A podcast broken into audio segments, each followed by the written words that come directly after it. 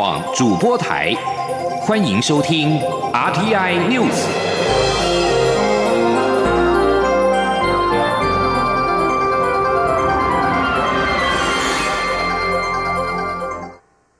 各位好，我是主播王玉伟，欢迎收听这节央广主播台提供给您的 RTI News。今天是二零一九年二月二十六号，新闻首先带您关注。美国两艘军舰二十五号穿越台湾海峡，分别是一艘驱逐舰和一艘后勤弹药补给舰。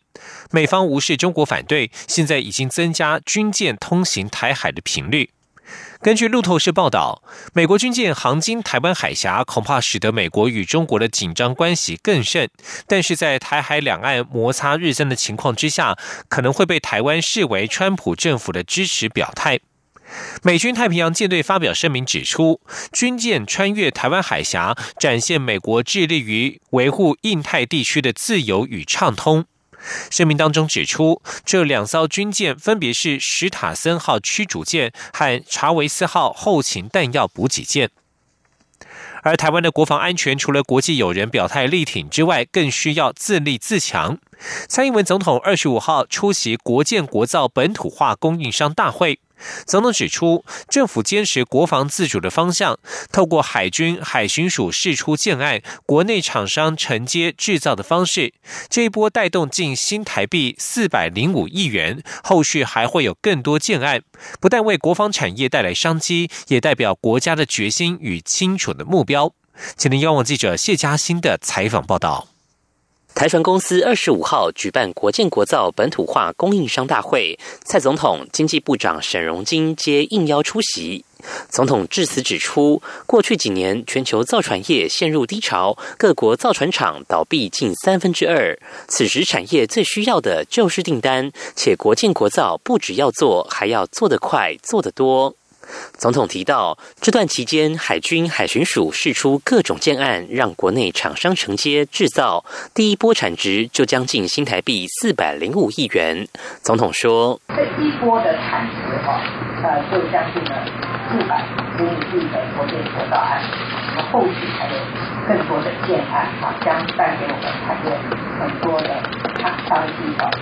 那么这一波的产值代表了国家的一个决心。”也有一个很清楚的目标，我们要让这个产业在逆境中也能突破，而且能够保持更强的竞争力。总统表示，国防产业是五加二创新产业中的重要一环。台湾每年投入许多国防经费，这些经费不能只是采购支出，更应成为经济成长与技术创新的助力。且国防采购升级与更新是重要的内需市场，将扮演火车头，带动造船及周边机械、材料、电机等厂商投入尖端科技研发，提供本土企业人才成长。总统表示，目前因为技术差距，有些装备仍需透过对外采购取得，但希望台厂能借由技术的合作转移，持续精进，进而可以支援后续维修、保养，甚至装备升级。而军民彼此的技术转移，有助于产业成长，且民间承接高规格的军事建案，有助于提升实力，布局未来全球市场。而军规技术也能帮助刺激其他产品提升水准。总统强调，国防产业不只带来正向经济效益，也是培育专业人才的发展机会。保守估计，可创造八千个以上的高品质工作机会。政府也将全力协助台湾国防逐渐茁壮，打造具有未来性的国防产业。中央广播电台记者谢嘉欣采访报道。而新式高教机是国防自主重要的项目之一。国防部长严德发二十五号在国会表示，新式高教灰高教机在二零一七年二月签约启动之后，已经完成设计、开架等工项，目前正在执行组装，整体进度正常，而且原型机今年九月就可出厂。不过，立委关注新式高教机是否可以加挂武器，以强化作战能量。对此，空军表示，训练是主要的用途，不过仍保留作战用的扩充空间。请您跟我记者肖兆平的采访报道。民进党立委蔡世应二十五号质询国防部长严德发时，关注新式高教机建案进度。严德发表示，进度正常外，在命名电子投票后，近期也会公布正式名称。不过，是否确定为“永英号”，空军没给肯定答案。空军参谋长刘任远说：“评选虽然已经出来，但是我们现在还在做最后的审查。你们要审查什么？还有的行政成核。那你们要审查什么？我蛮好奇的。你是要审查这个票选正不正确，还是你要审查什么部分？对，做做最后的校对吗？”蔡世应进一步关切新式高教机的发展。他认为航空器原型机多有一架以上，但空军仅规划一架，这恐怕会增加后续试飞风险。蔡世应也好奇，新式高教机是否可以加挂飞弹武力？刘任元表示，是否要增加第二架原型机，空军会列为参考。至于高教机的作战能力，他坦言是有保留作战的扩充空间。他说：“目前哈，我们是规划是纯粹就当做训练使用，对，但是我们保留它扩充有作战，OK，就是保留扩散作用的一个空间哈。”受托研制的汉翔公司传出现任董事长廖荣兴即将卸任，因此。蔡世应也进一步询问接任人选。国防部长严德发答询表示，汉翔公司是由经济部业管，人事的拍板跟宣布都是经济部的全责。不过，国防部有向经济部推荐合适人选。中央广播电台记者肖兆平采访报道。台北市长柯文哲先后有质疑国军无法抵挡敌军两日攻击，以及当兵浪费时间等说法。国防部长严德发二十五号在立法院表示，国军的现况已经跟产业多有结合，希望柯文哲市长能够多了解现况。至于是否有抵挡敌军的战力，严德发强调，国军关键战力都有机动化，不会挨打，而且也有反制的回应作为。立委江启臣质询时，则是延续承受第一波攻击的议题。他认为，蔡英文总统、行政院长苏贞昌近期的说法，恐怕只涉两岸情势紧张。严德发表示，两岸军事活动没有异常。蔡总统和苏院长的谈话重点在于宣示防卫决心，而国军则会做好战备与敌情坚贞的工作。继续关注的是社会议题。有鉴于酒驾违规案件每年高达十万件，其中再犯的比例更将近四成。为此，立法院交通委员会二十五号通过了三项临时提案，包括要求交通部严议对酒驾者没入车辆，并且在一个月之内严议修法，包括提高酒驾罚款、同车乘客连坐罚，以及五年内三次以上酒驾累犯重新考领驾照之后，车辆必须悬挂特殊车牌，并加装酒精锁等。吉林央广记者吴丽君的采访报道。根据统计，近五年酒驾取缔案件高达五十五万件，其中酒驾累犯人数高居两成，再犯件数更高达二十一万件，占比将近四成。有有甚者，无照仍酒驾的案件数居然也有七万八千多件，不仅造成多起家庭悲剧，也显示政府现行法令已无法有效遏制酒驾行为。为此，立法院交通委员会二十五号通过三项。临时提案包括要求交通部严议对酒驾者没入车辆，并于一个月内具体严议修正《道路交通管理处罚条例》或相关行政措施管制作为，包括提高酒驾罚还同车乘客连坐罚及五年内三次以上酒驾累犯重新考领驾照后，车辆需悬挂特殊车牌并加装酒精锁等，并将相关修法内容送。国会审议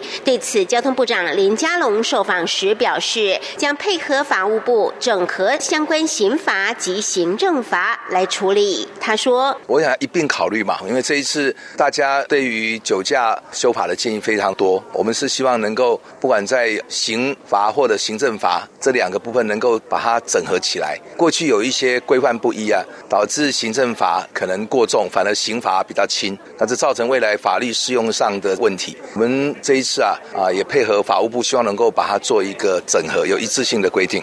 此外，交通委员会相关提案内容也包括针对偏乡民众酒后苦无交通工具搭乘，导致侥幸酒驾事件频传，要求交通部于三个月内检讨偏远地区公共交通工具，并提出改善解决方案。另外，也建请交通部邀集卫福部及相关单位，约两个月内研议酒驾行。正罚还一颗罚金及强制责任险增加之保费，作为成立酒驾被害人基金之可行性。中央广播电台记者吴丽君在台北采访报道。如何有效遏制酒驾，成为立法院交通委员会二十五号质询的重点。不过，立委黄国昌不满酒驾同乘者共责条款至今未完成三读，对此，交通部长林佳龙公开表示支持。另外，黄国昌也质疑我国酒驾累犯人数居高不下，与戒治酒瘾的比例偏低有关。对此，法务部也允诺会提出改革报告。而根据数据，酒驾致死案的一审地院判决有六成三低于最低本刑三年，遭质疑法官量刑过低，有违社会观感。对此，司法院长许宗力二十五号表示，司法院将完善量刑制度及量刑趋势建议系统，并且邀请焦点团体针对大数据提出建议，供法官量刑参考。许宗立表示，会参考国外，并且进一步研究，在不不侵害法官的审判独立之下，让量刑趋于一致，罪责相当。前天记者刘玉秋的采访报道。民进党立委周春米二十五号在立法院司委会质询时提出数据，指出，二零一三年六月修法后，酒驾致死案的一审地院判决有百分之六十三点七低于最低本刑三年，法官恐有轻判疑虑，与立法目的相违。行政院、司法院及法务部二十五号联合举行记者会，报告近半年来的司法改革进度。司法院长许宗立在会中表示，法律的适用量刑是。审判核心的范围，也是司法行政最敏感、最不能介入的问题。但为了让法官量刑趋于一致，不要过于偏离，司法院研究建立量刑参考准则，并建立量刑趋势建议系统，也会邀请焦点团体针对大数据提出建议，供法官量刑参考。那么，我们也是会建立就是量刑趋势的建议系统。那么，就比方说。这个酒驾致死，这个这些呢，我们如果针对这个有一个呃量刑的去建立系统，那么这个也可以供法官参考，在什么样的情形之下呢？他呃建立他应该要如何的来这一个量刑。不过，徐宗立也提到，有的国家有建立量刑准则，有的国家则没有；也有国家仅将量刑准则列为参考，甚至有的国家公告量刑标准为限，做法不一。徐宗立说，因涉及法官审判核心，如何拿捏？司法院会参考国外，并进一步研究，在不侵害法官的审判独立下，让量刑趋于公平一致，罪责相当。另外，国立中山大学犯罪研究中心日前发布最新民调指出，高达近八成的民众不信任法官审理案件的公正性，但对警察维护治安工作的满意度却创新高。许宗立对此坦言感到沮丧，但他也强调，警察站在维护治安的第一线，满意度排名第一，他可以理解。司法院会努力从各方向提升民众对司法的满意度。中广电台记者刘秋采访报道。社会消息。庆富集团董事长陈庆南涉嫌海军猎雷舰弊案，高雄地院二十五号第二度裁定追加保证金额变更为新台币三千两百万元之后停押获释，但是又疑似因为涉嫌海科馆 BOT 弊案，高雄地检署带回侦办，在二十五号深夜声押获准。涉及猎雷舰炸弹六十三亿元案遭羁押的陈庆南，即将于三月六号届满最长三次延押期限。高雄地方法院裁定停押，并且在二十五号上午从高雄看守所获释。但是因为另外疑似涉及基隆国立海科馆 BOT 弊案，高雄地检署随即将陈庆南带回侦办，在二十五号下午三点讯后向高雄地方法院申请羁押禁见。经过长时间召开羁押庭，法院于二十五号深夜裁准。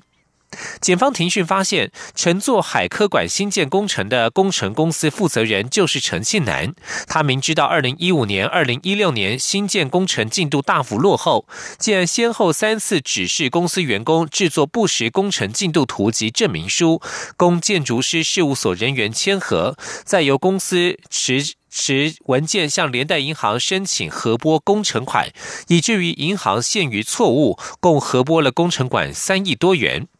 高雄地检署相月主任检察官葛光辉表示，陈庆南涉嫌《银行法》第一百二十五条之三第一项的诈欺银行罪，以及刑法伪造文书等罪嫌，犯罪嫌疑重大，而且有逃亡、勾串共犯与证人之余，检方讯后向法院申请羁押禁见获准。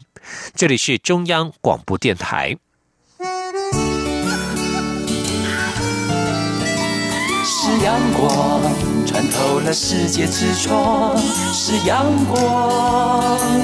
环绕着地球飞翔。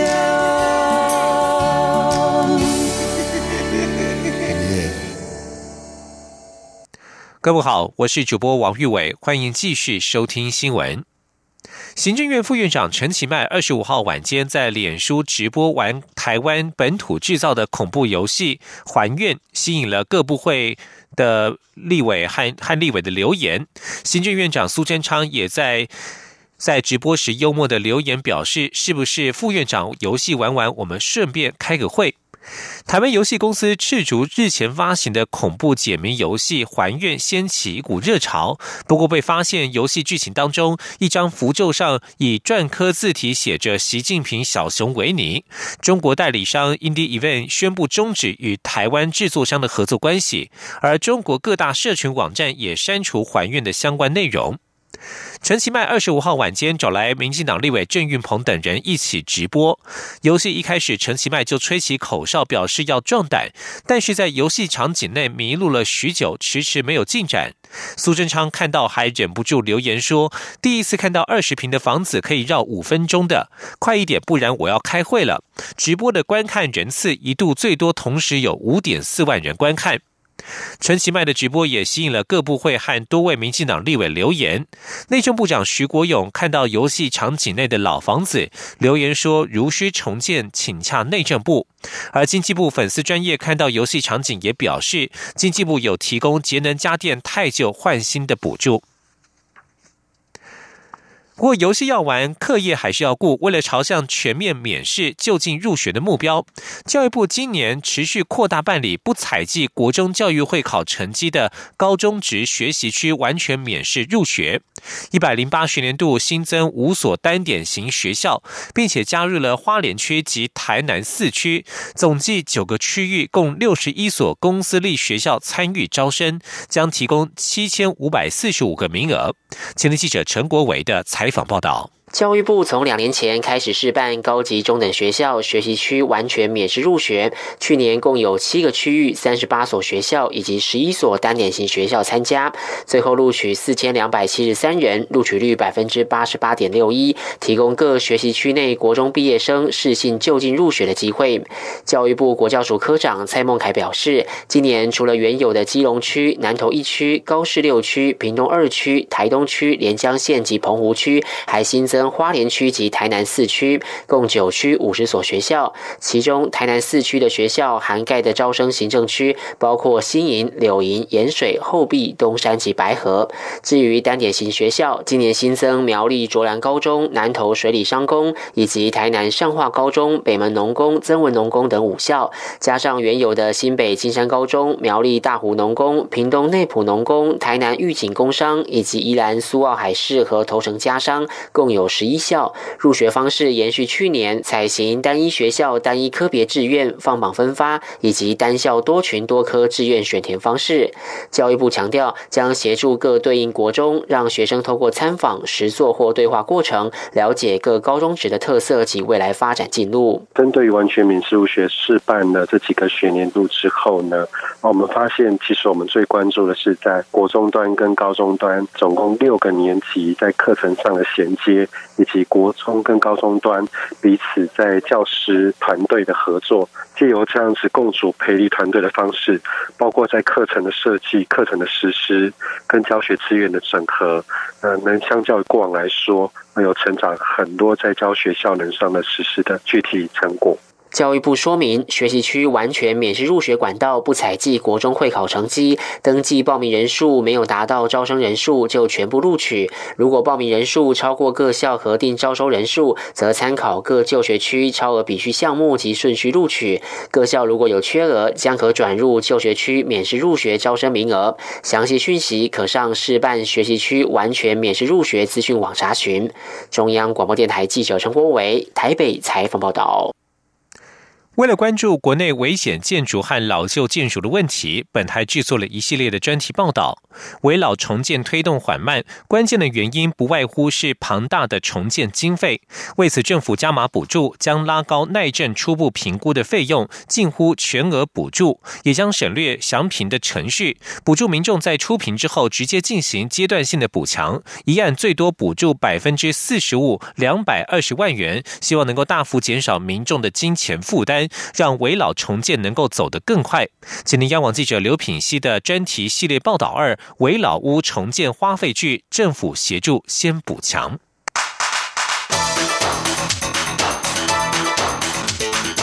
专题报道。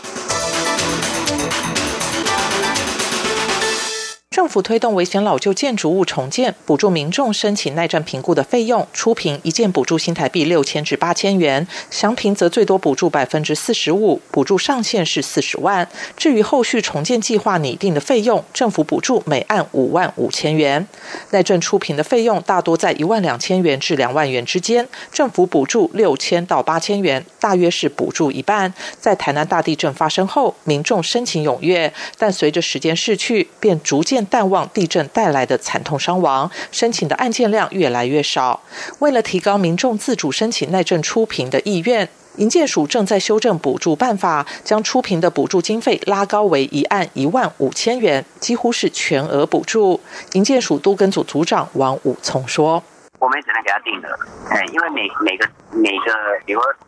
比如说那个嘉义的工会跟台北工会，它的定价都不一样。”啊，我们方便起见，就我一件就是给他一万五。啊，但你说，当然你实际如果一万二，你还是只能取一万二。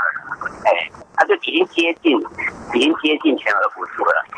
王武聪表示，相关经费补助已经获得行政院主计单位同意，目前正在上签，等到预告之后，就可以提内政部法规会审议，审议通过后就可以发布施行。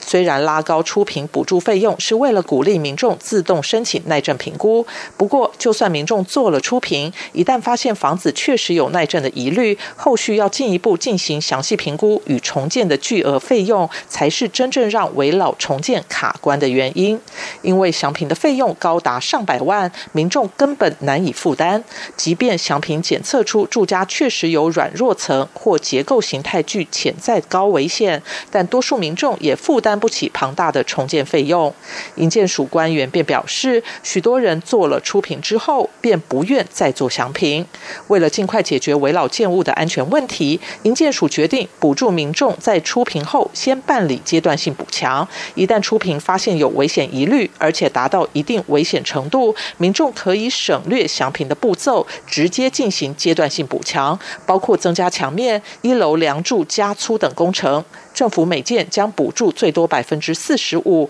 补助上限为新台币两百二十万元。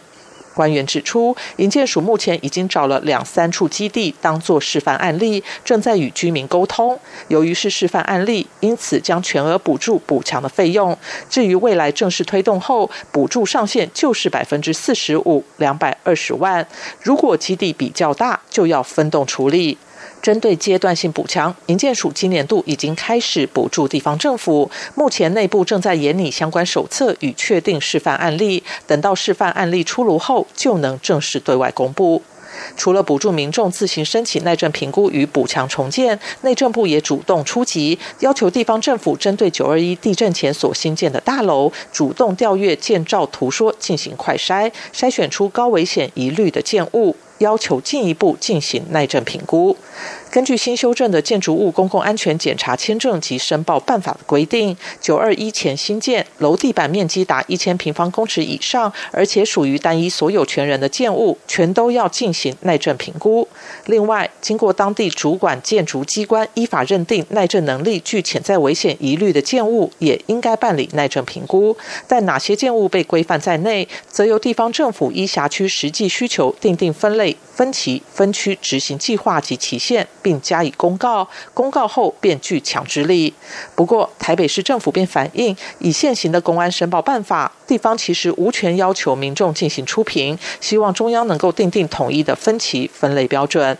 对此，营建署建管组组长高文婷指出，根据公安申报办法，地方政府快筛后的确无法强制要求民众做耐震出评，但当初会定定地方政府自行分期分类，就是授权地方政府可以自由发挥、弹性运用。也就是如果有需要时，地方政府可以透过这项条文，以公告的方式将这些围老屋纳入强制出品的对象。他说：“快筛之后。”呃，要如何把他要求他呃强迫他进入出品？目前确实是用鼓励劝导方式，效果不彰，所以我们才想到说，如果他真的想要把它纳入出品的对象的话，可以考虑借用我们第七条第二款的这这个武器，把它公告之后纳入强制的申报，也就是强制要去评估。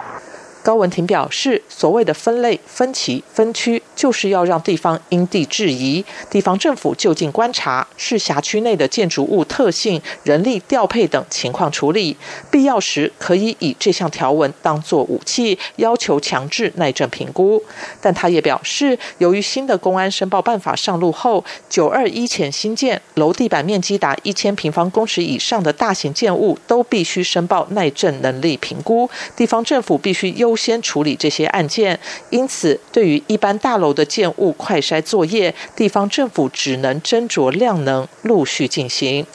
围老重建推行后，遇到许多挚爱难行之处，但大多与钱脱不了关系。毕竟补强与重建所费不资。并非一般民众皆能负担，因此政府调整方向，加码补助，希望至少能够吸引民众踏出第一步，申请耐震出评，正视自己住家的安全，并进一步透过短期的阶段性补强，让房屋结构更加稳固，不至于在大地震来临时瞬间倒塌。但这样的补助对民众而言是否足够？除了攸关民众的经济能力，关键还是在于全民居住安全意识的觉醒。中央广播。电台记者刘品熙专题报道。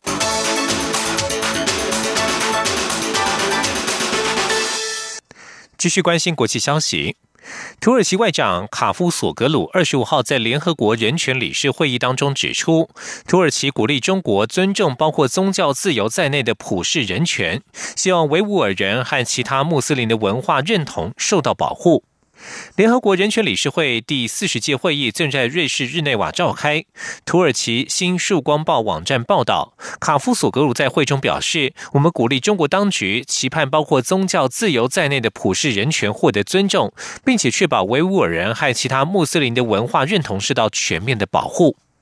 新疆自治区约有一千万维吾尔人，约占新疆总人口的百分之四十五。这个突厥穆斯林族群长期指控中国当局采行镇压政策，在文化、宗教和经济上压迫他们。中国的穆斯林拘禁营招致国际社会的严重批评，但是北京当局多年来一再驳斥指控，否认存在所谓的拘禁营，还将它称之为是职业培训中心。即将焦点转到委内瑞拉，外交人员指出，美国二十五号请求联合国安理会召开紧急会议，商讨委内瑞拉的问题。委内瑞拉在野势力因为设法要将人道救援物资运送入境，而在上周末引发了暴力暴力场面。这些外交人员透露，安理会这项紧急会议渴望在二十六号以开放的方式进行。委内瑞拉安全部队与平民周末期间在巴西边界爆发的冲突，已经造成了四人丧生，并且在巴西和哥伦比亚边界造成了数百人受伤。美国副总统彭斯二十五号前往哥伦比亚，他向委内瑞拉反对党领袖瓜伊多表示：“我们百分之百与你同在。”以上新闻是由王玉伟编辑播报。相关新闻内容，欢迎上央广网站点选收听。我们的网址是 triple w 到 r t i 打 o r g 打 t w。这里是中央广播电台台湾之音。